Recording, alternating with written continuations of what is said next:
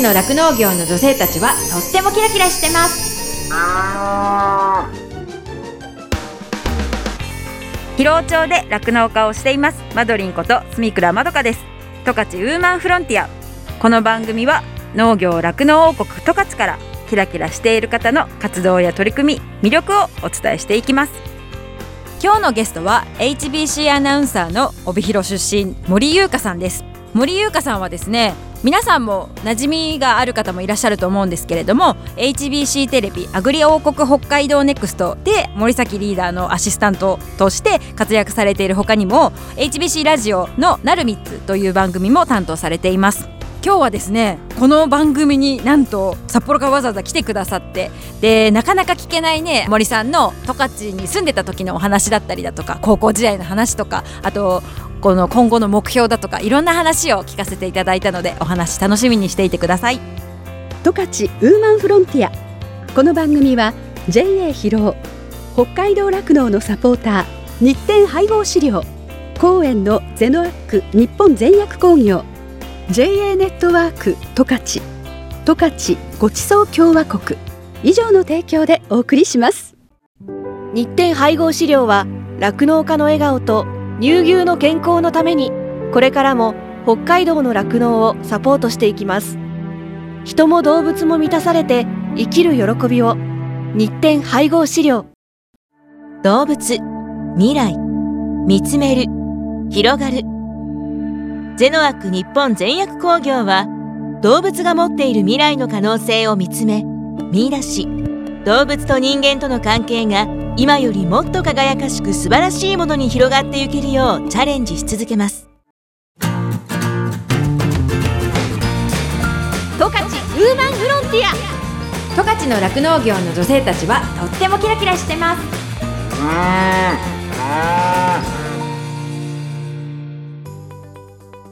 北海道放送さんの社員さんじゃないですか、一日のスケジュールっていうかお仕事的に、例えば今だったら朝何時に出社してとか、大体のなんかスケジュールってどんな感じなんですか？うーん本当に日によるんですよね、うんうん。ロケの日だったら朝早い時もありますし例えばなるみつがある月火はもうスケジュールは割と決まっていて7時半から打ち合わせなんですよね、9時から番組なのでそのまあ大体30分ぐらい前とか7時ぐらいに出社して、うん。新聞とか読んで半からの打ち合わせをして9時の放送を12時まで。12時の後はまあいろいろと CM の収録をしたりとか他の収録が入っていることもありますしメール返したりとかいろいろして、まあ、定時で言うと3時半退社ですまあ7ね。時で早いからね。はいそうです、んうんうんうんあとはもう本当その日によりますね。体調っていうかそのコントロールするの難しくないですか？その時間が毎日バラバラじゃないですか、難しくないですね。あ。難しくないですか？ああ明日早いからじゃあ月間は明日早いから早く寝ようみたいな感じですか？あります。それは年々やっぱり睡眠って大事だなとは 思ってます。でもよく寝てよく食べる。うん、あとは元からあんまり風邪とかひかない方なので、そういう不規則っていうんですかね。なのはあんまり辛くはないですね。体力ああれなんですね。バスケットやってたんですもんね。バスケやってました。体力があるからってことなんですかね。体力はあると思うのとあとどこでも寝られるあそれ大きいと思そうなんですよ。すぐ寝られるので、うん。あんまりその疲れはたまらないです。あのなんかそのラジオとかなんでもテレビもそうですけど朝からおはようございますって感じじゃないですか。はい。元気をお伝えするからい。自分が元気じゃないといけないじゃないですか、はい。テンション上がらない時どうするんですか？上がらない時はないですか？あります。でも元気がない時こそ明るく「おはよう」を言いますなるほど。なんか私すごく好きなのがカーナビラジオ午後一番の山根あゆみさん、はいはい。パーソナリティの方がすごく好きで、ものすごくなんかあ今日は失敗したなっていう日に、うん。今は違うんですけど前分離放送って言って新型コロナウイルスの時はあの水野アナウンサーと私が別のスタジオで放送していて、うん。その時はカーナビラジオになる時に山根あゆみさんが私のスタジオに入ってやすさんが水野さんのスタジオに入ってって、私とあゆみさんがこう入れ替わりうんうん。でその入れ替わりの時間って23分なんですけど、うん。毎回あゆみさんはそこに入ってくる時に「おはよう!」ってすごい大きい声で挨拶をしてくれるし、その時に本当に23分なんですけどいろんな話をしてくれるんですよね、最後ああだったねこうだったねとか、そしたらなんかものすごく今日はダメだったって落ち込んだ時でも、なんかその時に「おはようございます」って言われて「あおはようございます」って言って返したらなんかそれだけでものすごく気持ちが晴れるというか、うんうん。ちょっと明るくなるんですよね、そこからなんか落ち込んでたりとかしても、うんやっぱり大きな声で挨拶をしたりとか人と接したら、なんかそれだけで自分もその人相手も明るくなるんだなって思って、それはすごく心がけてます。テンションが低い時こそだから元気に挨拶しますへえそうなんですね、まあそうやってコロナとかになったその影響でそうやってこう本当にお話しすることがお仕事の人でもやっぱ気分が乗らなくなったりとかそれこそラジオをいつも対面でやってたのが対面じゃなくなった時のあれって全然違いますよねきっと。声だけ聞こえるとかですか？そうですね。表情が見えない本当に別のスタジオで水野さんとはやってたので、表情が見えない。うん。うんしその呼吸とかもわからないので、うん。水野さんが次何かを喋ろうとしてる沈黙なのか、私の開始を待ってる沈黙なのかっていうのは最初はわからなかったので、うんうんうんうんちょっとだけやりにくかったり最初だけ。へえやっぱそうなんですね。人と会話するってそれだけ大事なんだっていうこともなんか今の話ですそうでごい感じたし。すね。ものすごくあの時期はそうでしたよね、うんうん。うん人とこう話をするとか笑うとか。そういうことをやめなさいって言われてた時ですもんね。まあ今も若干そういうところはありますけど、うん。その時はなおさらその緊急事態とかね、そういう時はなおさらね人と会うのをやめましょうみたいな感じじゃないですか。だから本当にこう会って目を見てはお話をするっていうことを禁じられてたってことは、はいそんなにこう今まで感じなかったストレスというか、なんかそういうこともあったかもしれないですよね。はい。そこでも喋り続けなきゃいけないっていうのは難しいですよね。しかもなんかちょっと気になるのがアナウンサーさんってはい。発声練習とかするんですか、しますしますもちろん。毎日？毎日なるべくするようにしてます。えやってる発声練習とかやってもらってもいいですか、えここで、えあーとかはやりますよ。超音。あーとかもやるし。超音ってなんですか？長く長く、うん。長く音を出す。うん。あーっていうのを何秒30秒とかを出せるようにっていうのをあいうえおまでやったりとか。うんうん。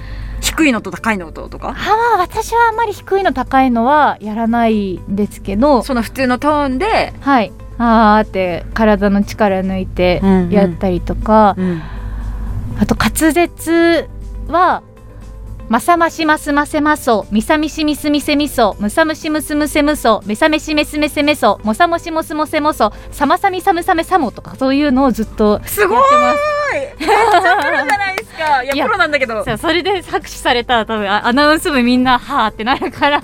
そうなんですか？えめっちゃ新鮮だし面白い。いやーもうもうもうみんな。もう多分そう一言目から私多分言えないと思います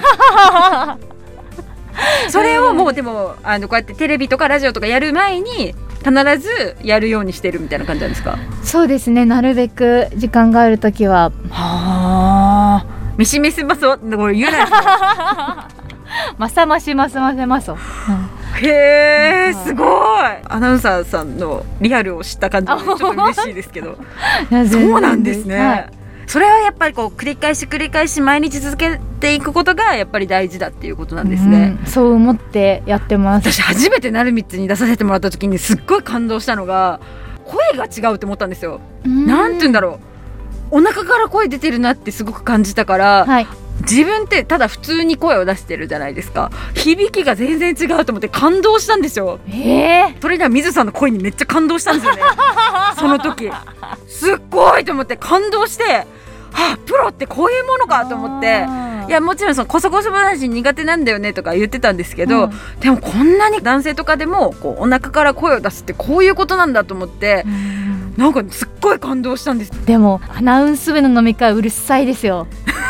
やっぱりみんな声が通るから、すいませんとか言うのもってことすいですか、ね、ませんはもう通ってもいいんですけどそれ、まあ、今このご時世ですからねなかなか飲み会っていうのは難しいですけど、うん。こうなる前の歓迎会とかはやっぱりみんなよくしゃべるし、うん。声が通るからうん。多分相当周りから見たらあうるさい集団だなうるさい集団だな。って。その騒いだりしてるつもりはないんですけど普段の声がもう通る声というか大きな声みたいなそううるさいと思います。えー、こそこそさんに苦手ですか？こそこそ話をするのって、こそこそ話大人になってすることあります？いやここでは静かにしなきゃいけないみたいなところで。あーあ例えば映画館とかお友達と行ったりするじゃないですか例えば、うんうん。うんしてでもまだまだ始まる前とかね、うちょっと CM 中みたいなうん。時になんだかとか。まあ例えばすぎますけど。ああそうか。あ苦手かもしれない。あんまりうん。ひそひそ話すのは苦手って感じひそひそ話してるつもりだけど途中から普通になって結構注意されることとか、あ本当あります。ですかあーやっぱりそのもうこう声を出すあれがお腹からこう出るようになっちゃってるからなんですかね？なのか元から そうなの。声がうんなのかわかんないけど。声高いですもんね森さんって、本当ですか、うん、あすいません。いや全然全然あのいい意味で言ったんですけどあこうー高い声だなっていう、それって年齢とともにこう低くなったりしないんですかね？あんまり言われないですね。むしろどっちかといえば低い方だと言われること多いかもしれないです。アナウンス部だと。そうなんですか、へえうんないですけど。十勝ウーマンフロンティア。アナウンサーになるそもそもアナウンサーになるきっかけだったりとかい。憧れのアナウンサーさんとかがいたら教えてほしいんですと思うんですけど。アナウンサーのきっかけは恥ずかしいんですけどビールかけがしたかったそれはもう大学生の頃からってことですか？高校生。あ高校生の頃から？えお酒は飲んでないですよ高校生の時はもちろん。高校2年生の時に、うん。日本ハムファイターズが日本一になったんですよね、うんうんうんうん。44年ぶりの、うん。それがもうすごく感動してそのビールかけを見て楽しそうだな私もやりたいなって思ったらちょうどアナウンサーの人が映ったので、うんうん。アナウンサーになったらビールかけできるんだなと思って、うんアナウンサーになりたいなって思いまそれも高校生からの夢だったみたいな感じですか？そうですね、まあ、不純な動機だったので、うんうん。なんかものすごく夢だったってわけではないんですけど部活もあと1年で将来のこと考えなきゃなっていう時だったので、全く考えてなかったところからあアナウンサーって楽しそうって思うきっかけになりました。うんうんうんうんえでそれでその大学に横浜に行くわけじゃないですか、私その知り合いでアナウンサーだった人がいるんですけどはい、その大学行ってる時からアナウンサーアカデミーみたいななんかそういうところに行ってないと逆にアナウンサーになれないとかアナウンサーに受かりにくいみたいな感じのってあるんですよね。いやーそこに行ってなくても受かってる人はたくさんいるので、うん。そこに行かなきゃダメとか受かりにくいっていうことはないと思います。うん。でも私は行ってましたね。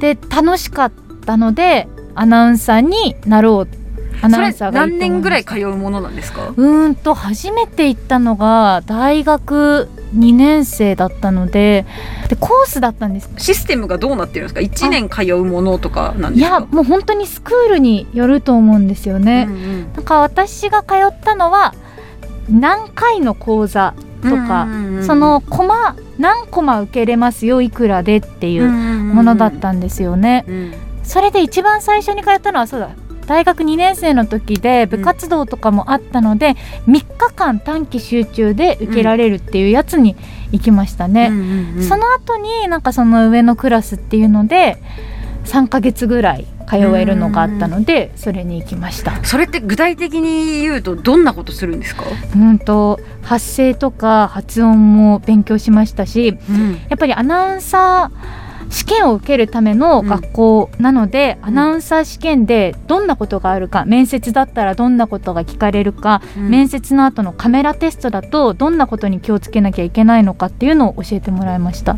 へえいるんですよね仲間たちというか。いましたいました。一緒に受けてる人たち、はいそういうのってみんなライバルみたいなバチバチみたいな感じなんですか？全くそんなことなかったあ。ですね。友達を作りに行ってたあそうな感じです。違う大学の人たちとかも結構いて。いました。だからそのアナウンサー試験の時とかもそういう友達が近くにいたので、結構その励まし合ったりとかしながらで楽しかったです。へえ大学のまあその何年かからはもうそっちの方に行きましょうって言ってでも狭きもんじゃないですか、はいアナウンサーになるのって。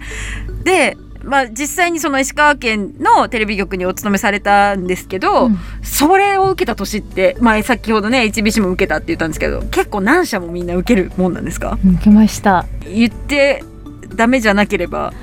もう多分50社とえかそんな受けたんじゃないかな。もう途中で数えるのやめたんですよね。寂しくなるから。あ悲しくなるからやめたんですけどエントリーシートだけだと多分そのぐらいは50社は言い過ぎかな。いやでも本当そのぐらいは受けたと思います。エえントリーシートだけだと。エントリーシートっていうかそれを送るってことですか？送ります。それで面接来てくださいとかなったら行くみたいな感じ？行きます。それ行ったのも結構あるんですか？行ったのもありますそれでもバッツバツ落とされたりするんですね。バスマスすぐ決まる子は決まりますけど私はそんなすぐは決まらなかったので、めちゃめちゃ行きましたよ。北海道にも来たし、ううんんと富山とか、うん。岡山宮城とか福井も行ったし、まあ、石川も行ったしいろいろ大阪も行った名古屋も行ったみたいな、えー、それは大学3年生の時大学3年生ですね。へえんかもう心折れそ心は折れますねちょっと、うですよね。なんかまたダメだったのかなとか思いながら、うん。でも行かなきゃっていうそのなんかね結構強いものがないと大変そうですよね。あと負けず嫌いだったのでもうここまでやったからには絶対なってやろうっていう気持ちもあって、なんか意地もあっていやでもそういう人じゃいないと多分掴んでないですよね。そうですね。ううん。ん、はあそうなんですね。かっこいい。いやー全然ですよ。十勝ウーマンフロンティア。十勝の酪農業の女性たちはとってもキラキラしてます。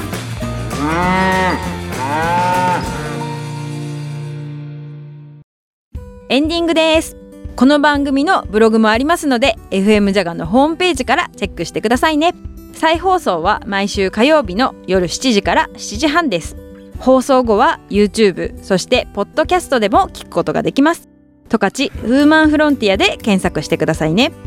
感想やご意見もメッセージとしてお待ちしています。宛先はですねメールで jaga.jaga.fm jaga.jaga.fm になってます。この後はこの番組を支えてくださっているスポンサーさんからの大事なお知らせタイムです。最後まで聞いてくださいね。十勝ウーマンフロンティア。ここまではマドリンこと住倉まどかがお送りしました。どうもありがとうございました。JA 新特徴からのご案内です。本日 JA 新特徴からご紹介させていただくのは JA 新特徴で出荷販売をしていますアロマレッド人参ですこのアロマレッド人参あまり聞き慣れない人参だと思いますが3つの大きな特徴があります。1つ目の特徴は香りです。なんとバラの香りの成分を持っていて食べるとフルーツのような香りが広がります。ですから人参特有の青臭さが少なく人参が苦手という方も食べやすい品種です。2つ目の特徴は甘さです。甘くて肉質が柔らかいのでバーニャカウダやスティックサラダに最適です。3つ目の特徴は色です。中心部まで鮮やかな濃い赤色が広まっているため彩りはもちろんビタミン A の元になるベータカロテンも豊富に含まれています。それでは試食をさせていただきたいと思います。最近はきんぴらにしてよく食べますがこちらの人参はどうでしょう？あまずね色が本当に綺麗。中の方が白いことが人参はたまにあるんですが中まで真っ赤で色鮮やかです。見ているだけでも本当にテンションが湧きますね。それでは食べてみますよ。うん。うん。生の人参。一噛み一噛みじゅわっじゅわっと口の中にこのジューシーな水分が広がってきましてとっても甘い。フルーツ感覚で食べられますね。そして甘さの中にも香りがいいですね。フルーティーな香り。これねお野菜というよりはもうフルーツに近い感じでしょうね。これはぜひ皆様にも一度食べていただければわかると思います。ジューシーで甘くてそして香り豊かなアロマレッド人参ぜひ食べてみてください。生産者の皆様が丹精込めて栽培したこのアロマレッド人参は帯広競馬場万栄十勝内十勝村全道のイオン北海道マックスバリューで販売しています。この爽やかで栄養満点な JA 新特徴アロマレッド人参をぜひご賞味ください。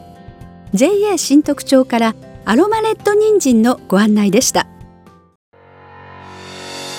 日展配合飼料から大切な子牛に 6g のおまじない。哺乳子牛用サプリメント子牛の味方のご案内です。子牛の味方は初乳に含まれる免疫グロブリンの吸収率を高めるオリゴ糖を原料とする子牛用サプリメント。免疫グロブリンは出生後の子牛が初乳を飲むことで吸収しますが出生後24時間を過ぎると免疫グロブリンの吸収ができなくなってしまいます。子牛に初乳に含まれる免疫グロブリンをできるだけ早く多く吸収させることは子牛の健康な成長のためにとても重要です。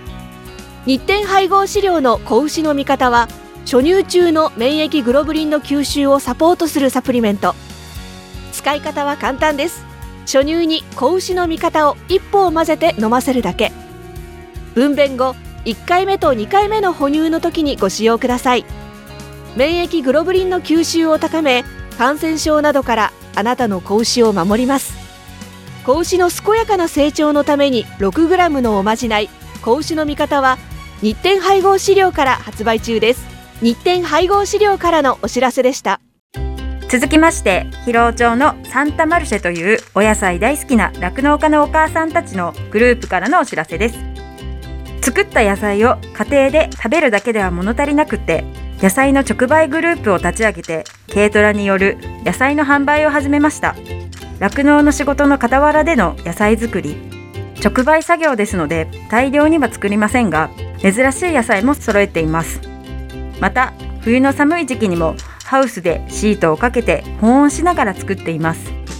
私たちが作る野菜を喜んで買ってくださるお客様の姿を見てこれは野菜だけではなくて野菜を使った加工品も食べてもらいたいと思うようになり直売開始から1年後に加工場を作り野菜をふんだんに使った惣菜お菓子お漬物もお客様に提供できるようになりました。ほうれん草のパウンドケーキ自家産有精卵を使ったシフォンケーキ。煮豆にぬか漬けやサワー漬けなどのお漬物などどれも無添加で美味しいと評判です。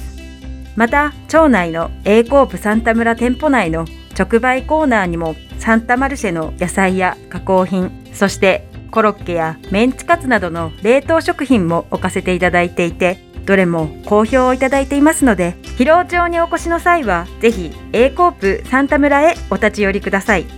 サンタ村の住所は広尾町あざ門別630番地の7電話番号は01558-9-5577営業時間は午前8時から午後6時までで日曜日はお休みです。以上サンタマルシェからのお知らせでした。動物未来。見つめる。広がる。ゼノアック日本全薬工業は動物が持っている未来の可能性を見つめ見出し。動物と人間との関係が今よりもっと輝かしく素晴らしいものに広がっていけるようチャレンジし続けます。日展配合飼料は酪農家の笑顔と乳牛の健康のためにこれからも北海道の酪農をサポートしていきます。人も動物も満たされて生きる喜びを日展配合飼料。十勝ウーマンフロンティア。この番組は JA 広尾北海道酪農のサポーター日展配合飼料。